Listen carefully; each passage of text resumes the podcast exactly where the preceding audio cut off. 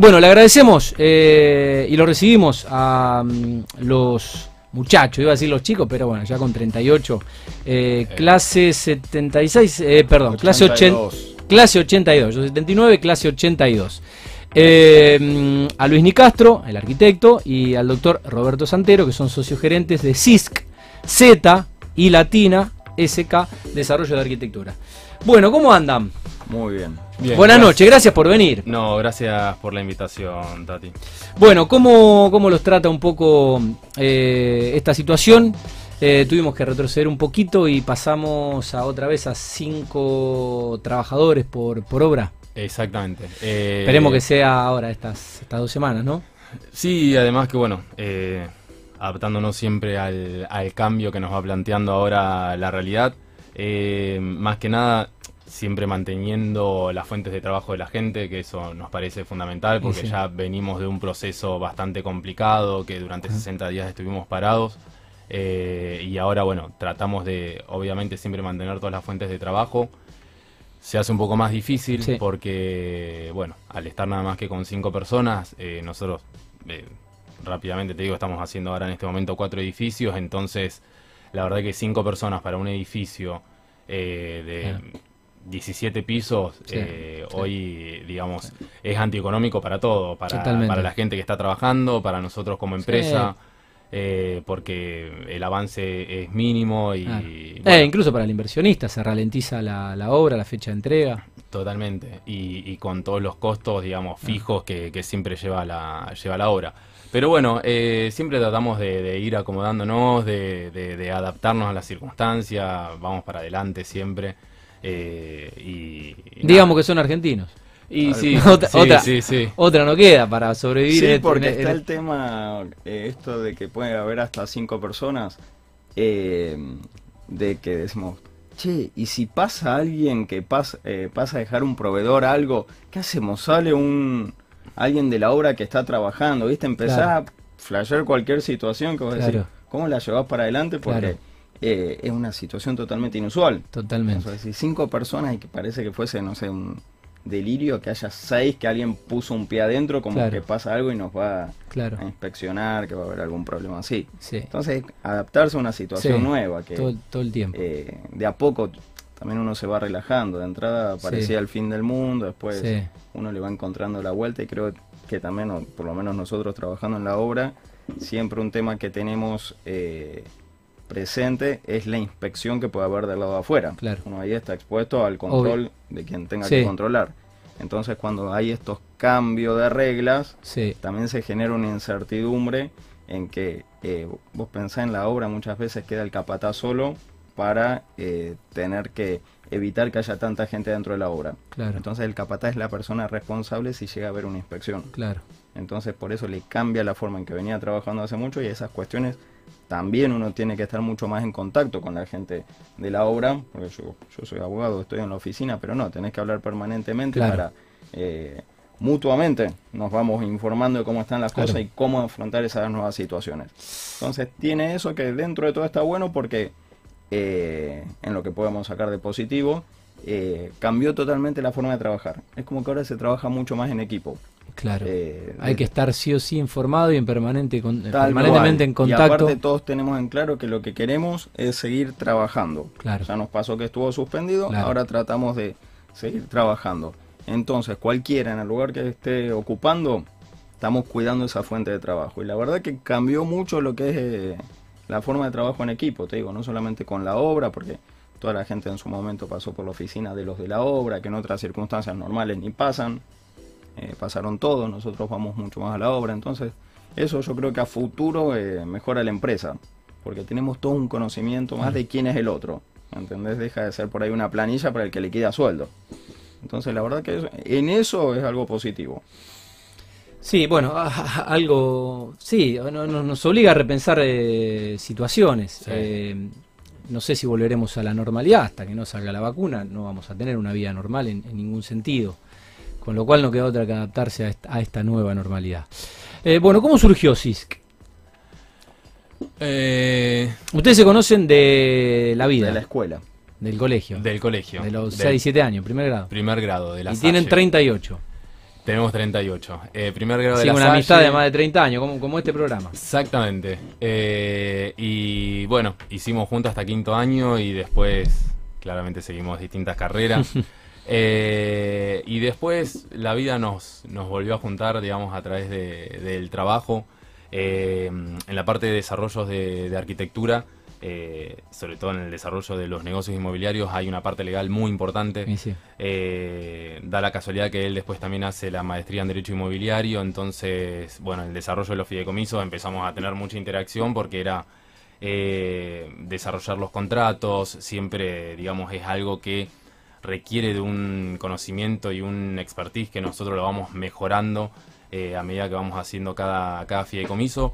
Y eso mismo nos permite, digamos, eh, tener una parte legal adentro de la empresa, algo muy importante que es poder recuperar fideicomisos que se cayeron por algo en particular, eh, o por Claro. una cuestión económica, una mala Sí. administración del fiduciario, o no sé. un El último que porque se ahora. murieron tres fiduciarios. Mira que, Que- qué, qué- qué situación tan particular. Claro, viste, ese Eh, es como que uno dudaba si lo agarramos o no. Pero bueno, eh, que aparte era Eh, la situación de chiste. ¿Quién lo va a agarrar ahí Claro. hasta en la reunión de los propios fiduciantes, viste?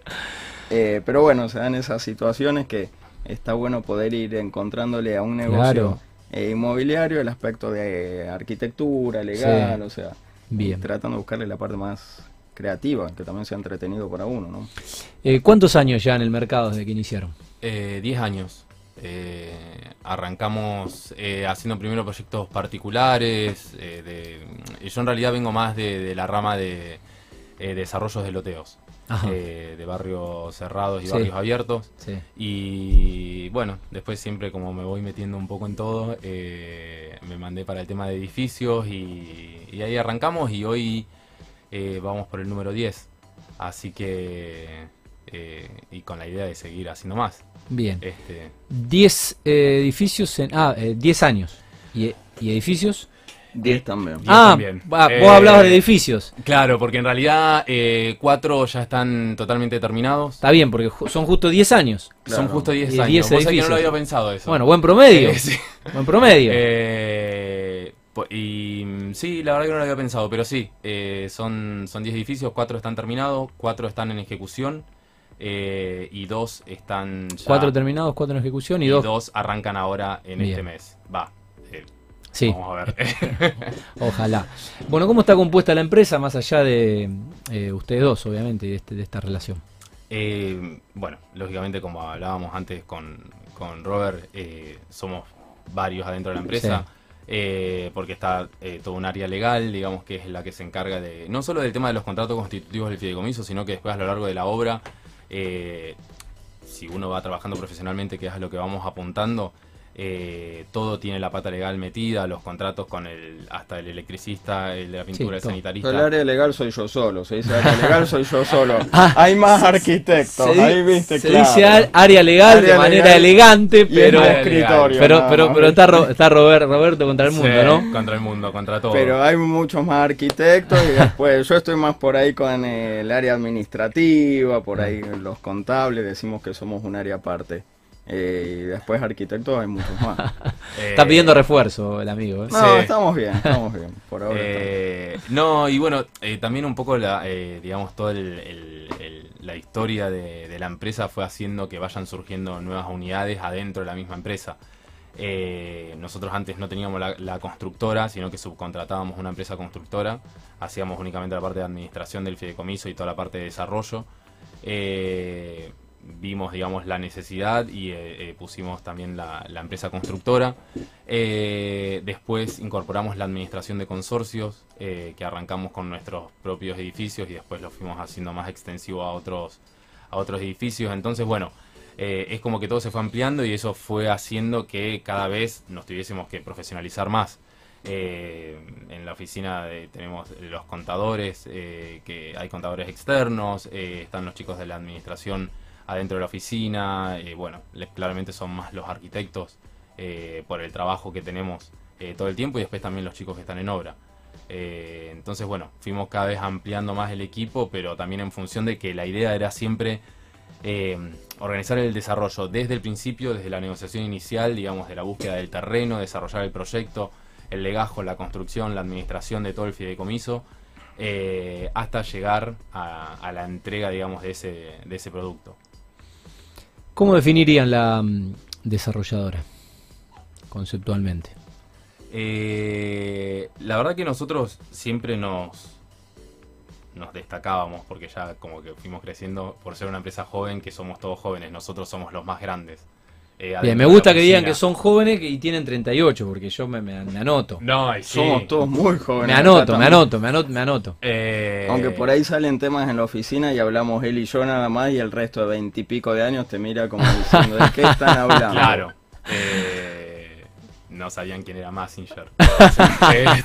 no, Massinger, un sentimiento aparte. No tiene excusa. Desde que lo pusieron en Netflix, que lo volví a ver, no tienen excusa. Igual no vuelvan a mirar cosas que mirábamos cuando éramos chiquitos. Porque, pierde la magia. Sí, no, pierde la magia. Ayer, ayer hacía zapping entre 15 canales, de, obviamente todos en HD. Eh, hay un canal en, en, Cablevisión que ahora no me acuerdo de, no me acuerdo el nombre, pero apareció Don Gato y después eh, lo que seguía era la hormiga atómica. Eh, y la verdad que, igual que ver esas películas, charlamos un poco ahora con Cobra Kai, que está en Netflix. que decían, bueno, ver Karate Kid cuando tenía 10 años, y ponele, pero ver Cobra Kai con 40, esas cosas que, que, que uno eh, son, son, son románticas y que idealizó, no hay que no hay que no hay que volver a verla. La verdad que puse Massinger, pero pero perdió la magia. perdió la magia.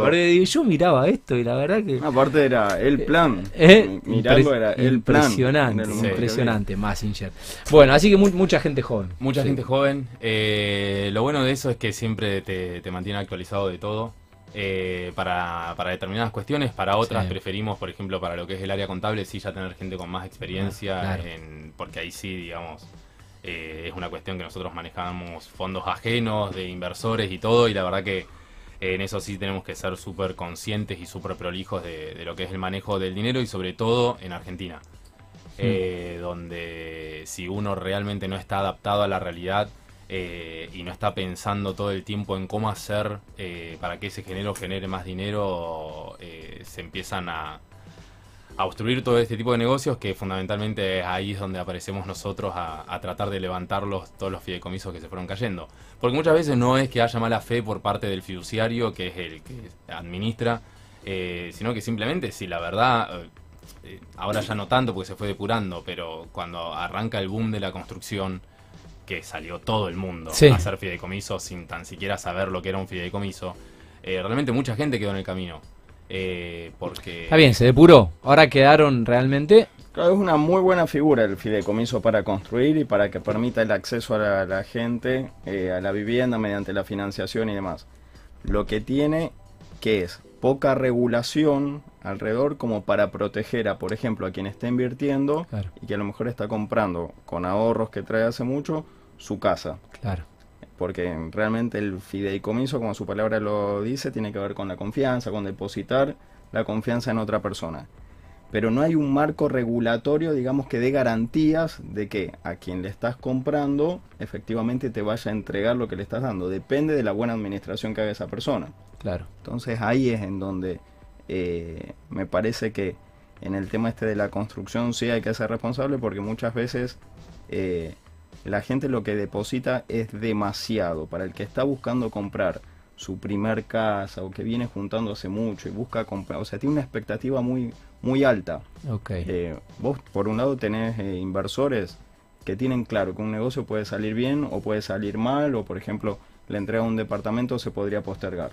Pero para la persona que se compró su casa, que está juntando hasta el último peso, y a lo mejor no se le entregase en fecha un departamento y tiene que renovar un contrato de alquiler, es, muy distinta la realidad de esa persona. Claro. Entonces, por eso es que eh, nosotros muchas veces decimos, podríamos tener muchísimos proyectos más a la par.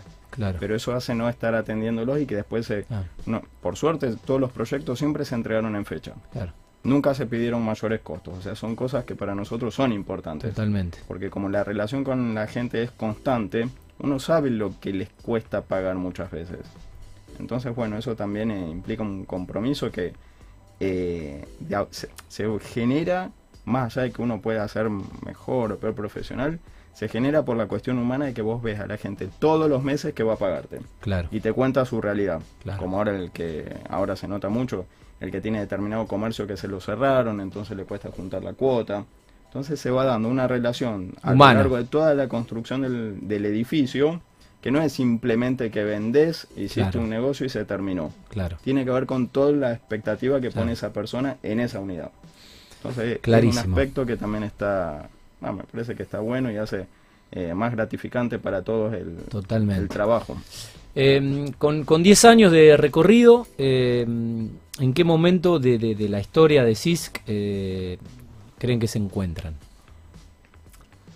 Eh, arrancando, diría yo. Eh, Pasó rápido el tiempo. Si están, a- si, si están arrancando en 10 años, pasó rápido el tiempo.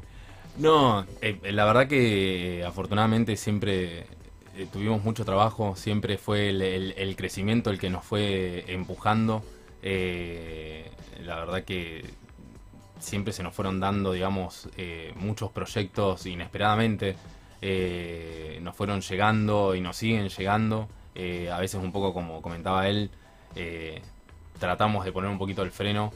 justamente para que no se generen estos desbordes. en Que los mucho cuales- abarca, poco aprieta. Claro, en los cuales uno no puede cumplir. hay una cuestión muy importante en, en- en esto que es la cuestión económica y del cumplimiento con el cliente. Eh, nosotros estamos muy encima del tema de la administración, más allá de, todo el tema de la arquitectura. eh, la administración del, fideicomiso para nosotros es un tema fundamental.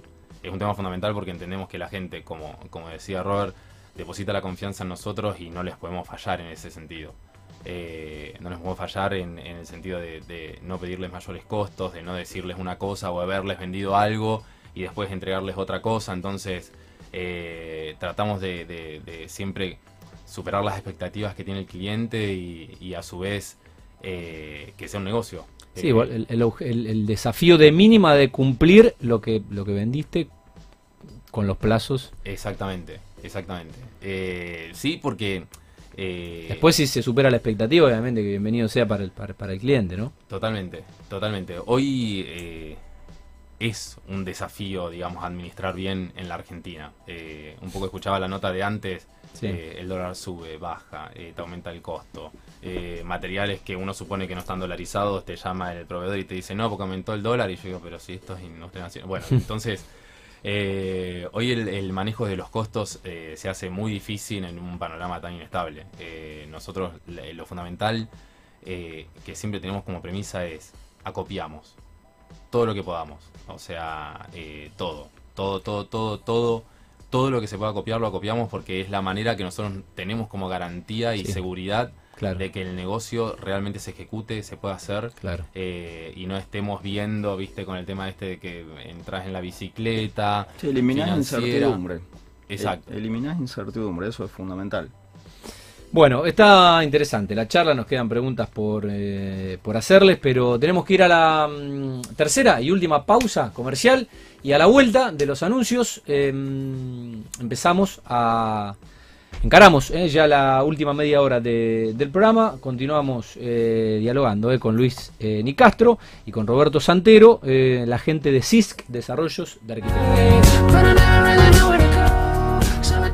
Los invitados, si no, eh, 21 a 30 cerraba el sorteo. Los invitados preguntan, bueno, no estuvieron atentos a las redes, muchachos. Eh, lo lamento. eh, este, este programa es muy transparente, eh, es todo muy, muy legal. Acá te- tenemos, tenemos un abogado, tenemos la, escribana. Y ya cerró el sorteo 21 a 30. eh, cerraba para los participantes eh, sobre la mochila eh, que vamos a estar obsequiando. Gentileza de la gente de M2 Desarrollos Inmobiliarios. Eh, 10 menos 5. Ponemos Das Punk y, la sorteamos. Eh, bueno, el documental, acá lo busqué, el 2015. eh, Pali dura 1 hora 25 y se llama Das, Daft Punk Unchained, que en realidad significa desencadenado. la traducción es desencadenado. eh, U-N-C-H-A y latina N-E-D. Eh, ese es el, documental. Creo que está en Netflix eh, también, según dice la www. Bueno, volvemos al, programa 21 a 38. eh, seguimos dialogando con los invitados con el arquitecto Luis Nicastro y el doctor Roberto Santero, son socios gerentes de CISC Desarrollos de Arquitectura. Retomamos la charla y mm, bueno, les quería preguntar, eh, ustedes desarrollan los los proyectos, ¿cómo los comercializan? Eh, antes que nada vamos a tener que mandar una mochila ahora por ¿Eh? presión. Bueno, ¿Eh? para hacer otro sorteo. lo, que, lo, que, lo que quieran lo compartimos. se lo, obsequiamos a, los teleoyentes. ¿Por qué no? hemos sorteado kits, kits de mate, tenemos vinos para eh, los invitados, o sea, acá, acá todo se aprovecha, eh, acá todo se aprovecha. Perfecto. Eh, respecto de la comercialización, bueno, un poco es mixta, fuimos armando el, grupo de inversores que nos viene siguiendo edificio tras edificio y bueno, los vamos pasando de uno a otro, un poco también es depende del cliente, estaba como decía antes Robert, los que compran su casa y eh, quedan en ese edificio y están los que los que los vamos pasando. Y después trabajamos con, inmobiliarias. Eh, la verdad que siempre optamos por trabajar con pocas inmobiliarias con las que venimos hace años. ¿Cuánto es pocas? ¿Tres? Tres. Eh, fundamentalmente tres, cuatro. ¿Con quiénes trabajan? En algunos de los casos. con Lux Propiedades, con Andrés Lux. Uno Propiedades, Alceda y con los chicos de Miraterra que a través de, de Félix este, que fue quien, quien te pasó nuestro contacto. Eh, vaya el saludo para, ellos. Y la verdad que venimos trabajando con ellos siempre muy bien. Eh, encontramos también eh, en ellos, digamos, como una forma de trabajar muy similar a la nuestra. tanto los chicos de, Lux como de Alceda hicieron la certificación de ISO 9001, que nosotros la, arrancamos en la empresa constructora, arrancamos el proceso también para, para calificar en las normas. Eh, entonces, y con la gente de una propiedades también siempre muy bien. Eh, es importante el tema de las inmobiliarias con las que uno trabaja porque lo que la inmobiliaria ofrece, aunque sea una empresa independiente, te obliga. O sea, frente a los terceros se genera una responsabilidad conjunta. Por eso es importante trabajar con inmobiliarias que uno sabe que trabajan bien. Que, por ejemplo, eh, algo, vamos, medio a la práctica, uno puede vender un monoambiente grande, pero si la inmobiliaria te dice, no, lo vendes como de un dormitorio, este, después te genera un problema terrible porque la gente puede entender que es de un dormitorio. Entonces, en esas cuestiones concretas es importante, y la responsabilidad frente a la persona que está comprando es de los dos, de la inmobiliaria y del que construye y de todos los que estuvimos ahí para venderle eso. Entonces es importante ser transparente en lo que se le está vendiendo. Eh, y en las inmobiliarias buscamos eso, que no por vender y sacar una comisión prometan cualquier cosa que después no tiene que ver con lo que se está efectivamente construyendo. Entonces, si uno trabaja con poca gente, eh, pocas inmobiliarias, como decía Luis, eh, ya sabes que no van a ofrecer algo que a veces también puede ser por equivocación. que ofrecen, por ejemplo, de un edificio como si tuviese amenities y capaz que no los tiene, ¿viste? Entonces en eso es importante ser claros y que vayan conociendo mucho el producto para que no se den esas cuestiones. Eso es un tema importante. Eh, nuevos emprendimientos, M8 y M9. M8 y M9 eh, van a estar, calculamos que a partir de octubre, eh, si todo esto sigue, o sea, como hmm. está, digamos que, que podemos seguir. se hace difícil porque en esto que hablábamos antes, eh, hay muchos organismos también intervinientes en, el desarrollo de un negocio, desde el registro de la propiedad, la municipalidad. Eh, entonces, a veces cuando eh, estamos en una situación tan particular como esta, que el registro está funcionando, pero con tres personas, entonces un certificado que antes te salía en tres días, hoy demora un mes.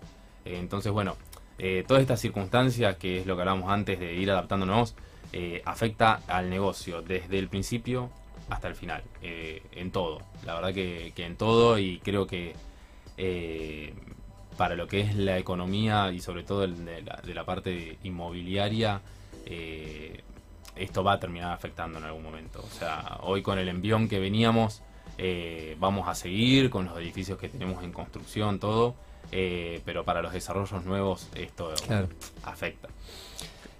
Bueno, eh, M8 y M9, ¿cómo, cómo definen estos edificios eh, y en qué, cree que, en qué creen que se diferencian por ahí de otros proyectos? Eh, M8 y M9. M8 eh, está en Moreno entre Cochabamba y Pellegrini. Eh, Moreno entre Cochabamba y Pellegrini. Exactamente, que nosotros justamente... La vuelta de tribunales, ahí a la vuelta Exactamente, antes teníamos la oficina al lado, compramos la casa al lado. Este, y eh, estamos apuntando, digamos, en ese caso en particular, eh, la verdad que si bien está el, tribunal a mitad de cuadra, priorizamos el tema del parque, eh, el tema de Avenida Pellegrini, y entendíamos que ya la verdad que hay una saturación un poco en ese, en ese sector de oficinas, entonces optamos por, edificios de vivienda, que sobre todo también es en lo que nosotros más nos especializamos.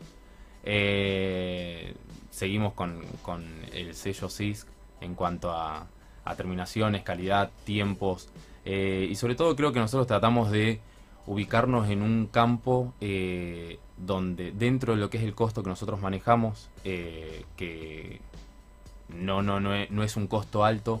Tratamos de ofrecer la mejor calidad posible. Ser competitivos dentro de la calidad. Sí, porque la verdad que hay mucha competencia en Rosario. Eh, somos muchos los que, los que estamos haciendo esto.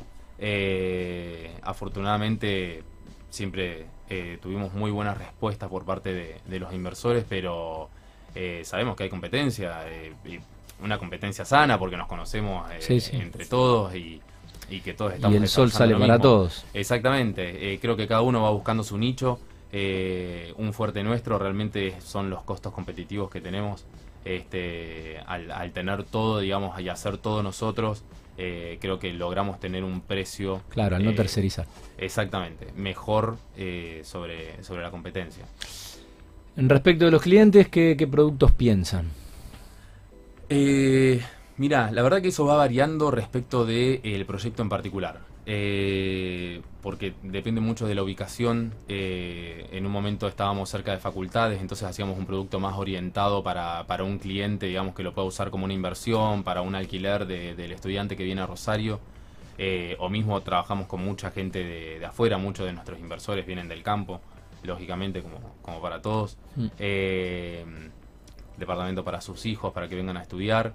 Eh, y hoy por las ubicaciones que tenemos, por ejemplo en Torres del Patio, que está ahí en calle Veramújica entre Córdoba y Santa Fe, eh, si bien tenemos la Facultad de Medicina al lado, nos pasa lo mismo que con, con el tribunal. Priorizamos en realidad el parque, eh, la vista que va a tener al parque. es una zona que hoy realmente dio un, vuelco terrible este, con la intervención del mercado del patio, porque era una zona que estaba muy abandonada. el tema del parque, de toda la iluminación nueva. Entonces hizo que hoy todo ese sector que antes estaba súper abandonado, eh, el tema de la municipalidad también, eh, promover el desarrollo inmobiliario, haciendo que tanto Veramújica como Santa Fe sean corredores urbanos, entonces te permiten una mayor altura. Eh, se transformó en una zona residencial que, realmente está muy buena por, por también el uso que se le empezó a dar a ese parque que antes no lo tenía. El producto tiene que estar pensado para el que lo compra para vivir, pero también el que lo compra para alquilar. Porque eh, hay algunos que dicen, no, si es para renta te hago unos monoambientes, claro, sacás por piso 10 monoambientes. Claro. Y después a la persona que se lo alquilás no tiene balcón, no tiene lugar de guardado, no tiene placard. Son cosas que vos decís, sí, un inversor lo pudo comprar para alquilar, pero después alquilar le cuesta un montón. Claro. Porque justamente esto, hay tanta oferta que vos encontrar al mismo precio un departamento mucho mejor.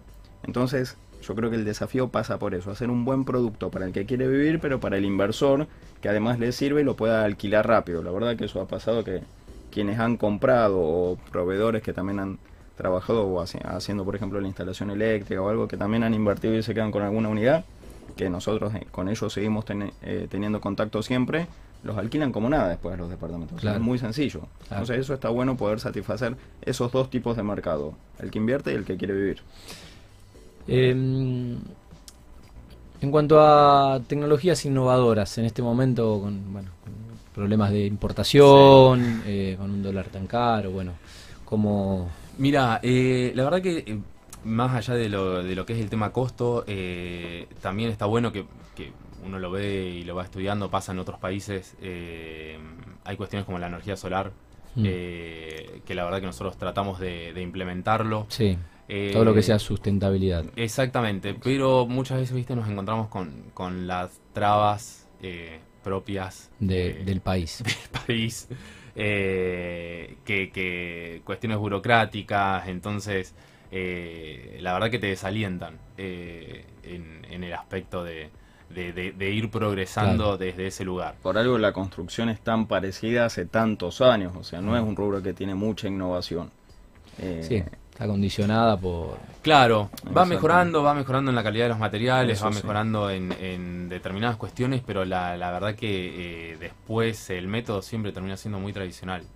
Eh, resulta difícil y también para el, para el inversor, porque muchas veces eh, decimos, bueno, vamos a adoptar otra metodología de trabajo para la construcción, construcción en seco. Eh, estructura toda de metálica, este, con los interiores también todo en seco, en Durlock y a la gente, viste, cuando le decís que no es ladrillo, te empiezan a mirar raro, pero ¿cómo? No entiendo, ¿esto es de cartón? No. Entonces, eh, creo que todavía nos falta cambiar mucho la cabeza. culturalmente. Eh, exactamente. La gente, digamos, el inversor nosotros quiere ladrillo. Así. Eh, entonces, hoy hasta mismo con la nueva normativa de la municipalidad que, digamos, con el uso de lo que es Retac o, o Brimax, eh, hay que explicárselo también a la gente, eh, porque no ve el ladrillo. Claro. Eh, entonces ve otro ladrillo, pero te viste como que van a la hora y lo miran, y pero... Eh, entonces le explicábamos que tiene un comportamiento muchísimo mejor a lo que es el ladrillo común. Hay que explicarlo. Acústico, hay que explicarlo. es una cuestión de costumbre. Sí, sí, pero va mejorando, o sea, va mejorando. Lento, pero mejora. Ah, ok. ¿Cómo eligen estratégicamente la ubicación de los proyectos? Algo clave también. Algo clave. Generalmente no llegan muchas propuestas. Por mm. suerte nunca tuvimos la necesidad de salir a buscar. Mira que siempre han llegado, eh, viste, en el momento justo te van apareciendo. Después sí, algunos lógicamente tienen que ser descartados porque eh, a lo mejor es en una zona que el producto no sería vendible o no se adecua con lo que uno quiere hacer. Eh, pero todos los proyectos son más o menos zona macrocentro, en ese sentido en línea con lo que seguía antes, que sea un producto vendible y que sea algún inversor también sea interesante después para que lo pueda alquilar. Es básicamente eso lo que se tiene en cuenta de, los proyectos que van apareciendo. El valor de, las empresas inmobiliarias que bueno mencionabas antes, em, que no todas las desarrolladoras trabajan con, con inmobiliarias, que les permite a ustedes, en este caso, poder comercializar con, con las inmobiliarias más allá de lo que decía Roberto, ¿no? Sí, claramente las inmobiliarias tienen una estructura comercial armada eh, que nosotros, tal vez como desarrolladores de arquitectura, no la tenemos, o sea... Zapatero a su zapato, ¿no? Claro, entonces eh, ellos están presentes en diarios, revistas, eh, todo tipo de publicidad, que, nosotros estamos más abocados a, la parte de lo que es construcción. entonces la verdad que ellos nos permiten la llegada al público. Eh, a través de todos sus medios. porque eh, tener el producto no significa que uno lo puede eh, comercializar, sino subestimar la profesionalidad de los otros. Totalmente. Dice, no es re fácil vender y que y no, no es re fácil, por eso son profesionales justamente en la comercialización. y se nota cuando en una operación interviene una inmobiliaria seria, se llega a la firma y está todo resuelto, todo hablado. Entonces por eso es tan importante. Sí, porque es como... Sí, es como que si mañana una inmobiliaria tendría que ponerse a desarrollar y a, construir y a construir edificios. Totalmente, y también es como todo, hay buenos y malos. Hemos tenido experiencias con inmobiliarias que la verdad que han resultado muy malas. este, eh, de, esto que hablábamos antes, es muy importante la seriedad en, todo. Eh, en lo que nosotros venimos eh, trabajando y con la gente que nos rodeamos, desde eh, la empresa que contratamos para la pintura hasta, hasta las escribanías, todo, siempre eh, tratamos de armar, digamos, ese equipo con el cual nosotros compartimos criterios de, trabajo. ¿Quiénes suelen ser los clientes de Six? Uh, muy variado. muy variado porque fue cambiando también mucho a través del tiempo. Un poco hablábamos en estos 10 años eh, nosotros arrancamos con, edificios donde la realidad, eh, porque fue cambiando también la realidad del país, eh, compraban todos, desde, no sé, alguien que tenía un localcito o no sé, una maestra. Con dos recibos de sueldo se podía pagar una cuota de un, de un departamento. Exactamente. Y es imposible eso. Y la verdad que hoy ya e, ese público para nosotros desapareció, por eso era algo importante que, que la otra vez también charlábamos con otros desarrolladores eh, que no haya créditos para fideicomisos. Eso es algo fundamental que se debería tratar de, implementar eh, porque genera mucho trabajo y, la gente puede acceder a un crédito, este, pero para un fideicomiso que hoy no está reglamentado y no, no hay. Nos quedan dos preguntas del cuestionario. Estamos contra reloj. Eh, si le metemos ritmo, las, las terminamos, lo cual era, un desafío y lo estamos, lo estamos consiguiendo. Eh, ¿Cómo evalúan la obra privada de Rosario? Eh, bien, la verdad que hay, como hablábamos antes, hay mucha competencia. hay que, creo que tenemos un desafío entre todos los constructores de, Rosario de, tratar de ver ya por una cuestión de, hablamos la otra vez eh, con unos diputados y todo, de ver cómo podemos cambiar un poco la fisonomía de todo lo que se construye hoy en Rosario, que es entre medianeras, eh, para generar una obra privada, digamos, con otro tipo de condimentos desde la parte de arquitectura y también ambiental. Creo que hoy eso falta en Rosario, eh, no así en Capital Federal, que, tienen otro tipo de, de desarrollos. Acá estamos muy enfocados en el edificio entre medianeras y creo que nos falta abrirnos este, para otro tipo de desarrollos que, todavía no nos está dando mucho lugar la municipalidad, pero Bien, hay que pasa por ahí. Bueno, la última, ¿qué expectativas tienen para este cuatrimestre del 2020? Eh, ¿Y cómo creen que se puede llegar a cerrar el año para ustedes y en Rosario? Con buena onda, Robert. No, muy bien. Eh, la verdad que a pesar de todo fue un buen año en que los proyectos no, no se frenaron. O sea, las circunstancias que están difíciles son genéricas para todos. Uno no se las puede arrogar a uno solo. Entonces, al ser genérico, uno ve en la media como nos fue, pudimos generar proyectos en este año, eh, ahora mismo estamos nos llegan otras propuestas, así que un buen año, o sea, siempre trabajando, lógicamente no hay mucho misterio. Bueno, eh, esperemos que así sea. Eh, les queremos agradecer, está entrando la, mm, es escribana, es, es cadete. Es escribana, viene muy bien para, el rubro. Es secretaria, eh, es un poco todo. Bueno, eh, llegaron las pizzas, ¿eh? Llegaron las, las pizzas, las pizzas llegaron temprano. Lo que queda de las pizzas. Eh, el saludo a mm, nuestros amigos de Pizza al Corte allí en, sus en sus dos locales, en Güemes 2238, en Pichincha, en Italia 1846. Eh, le escriben el WhatsApp eh, o a Joaquín Parcel o a Nacho Lamarque al 341 25 72 405. Los chicos están de martes a domingo de 19 a 23. Eh, pizza, gracias por los envíos. el agradecimiento a la gente de Cataluña, Vinos y Sabores, en sus dos locales de Eva Perón 7812. Eh, ahí en Fisherton y en el centro Urquiza 1701. El saludo para Lelio Seno y la gente de Cataluña que nos hizo llegar un bebestible. Eh, ustedes me dirán, ¿quién es el que no toma alcohol? No me van a quedar mal. Tomo. ¿Vos no tomás? No. Tenías cara de que no tomabas alcohol. Es el tipo serio de CISC. Eh, el, arquitecto, el arquitecto toma. Se le nota. Bueno, bien Robert, me hiciste quedar bien, sino que queda, queda, flojo. hay, que, hablar de la mochila. Bueno, para que puedan brindar.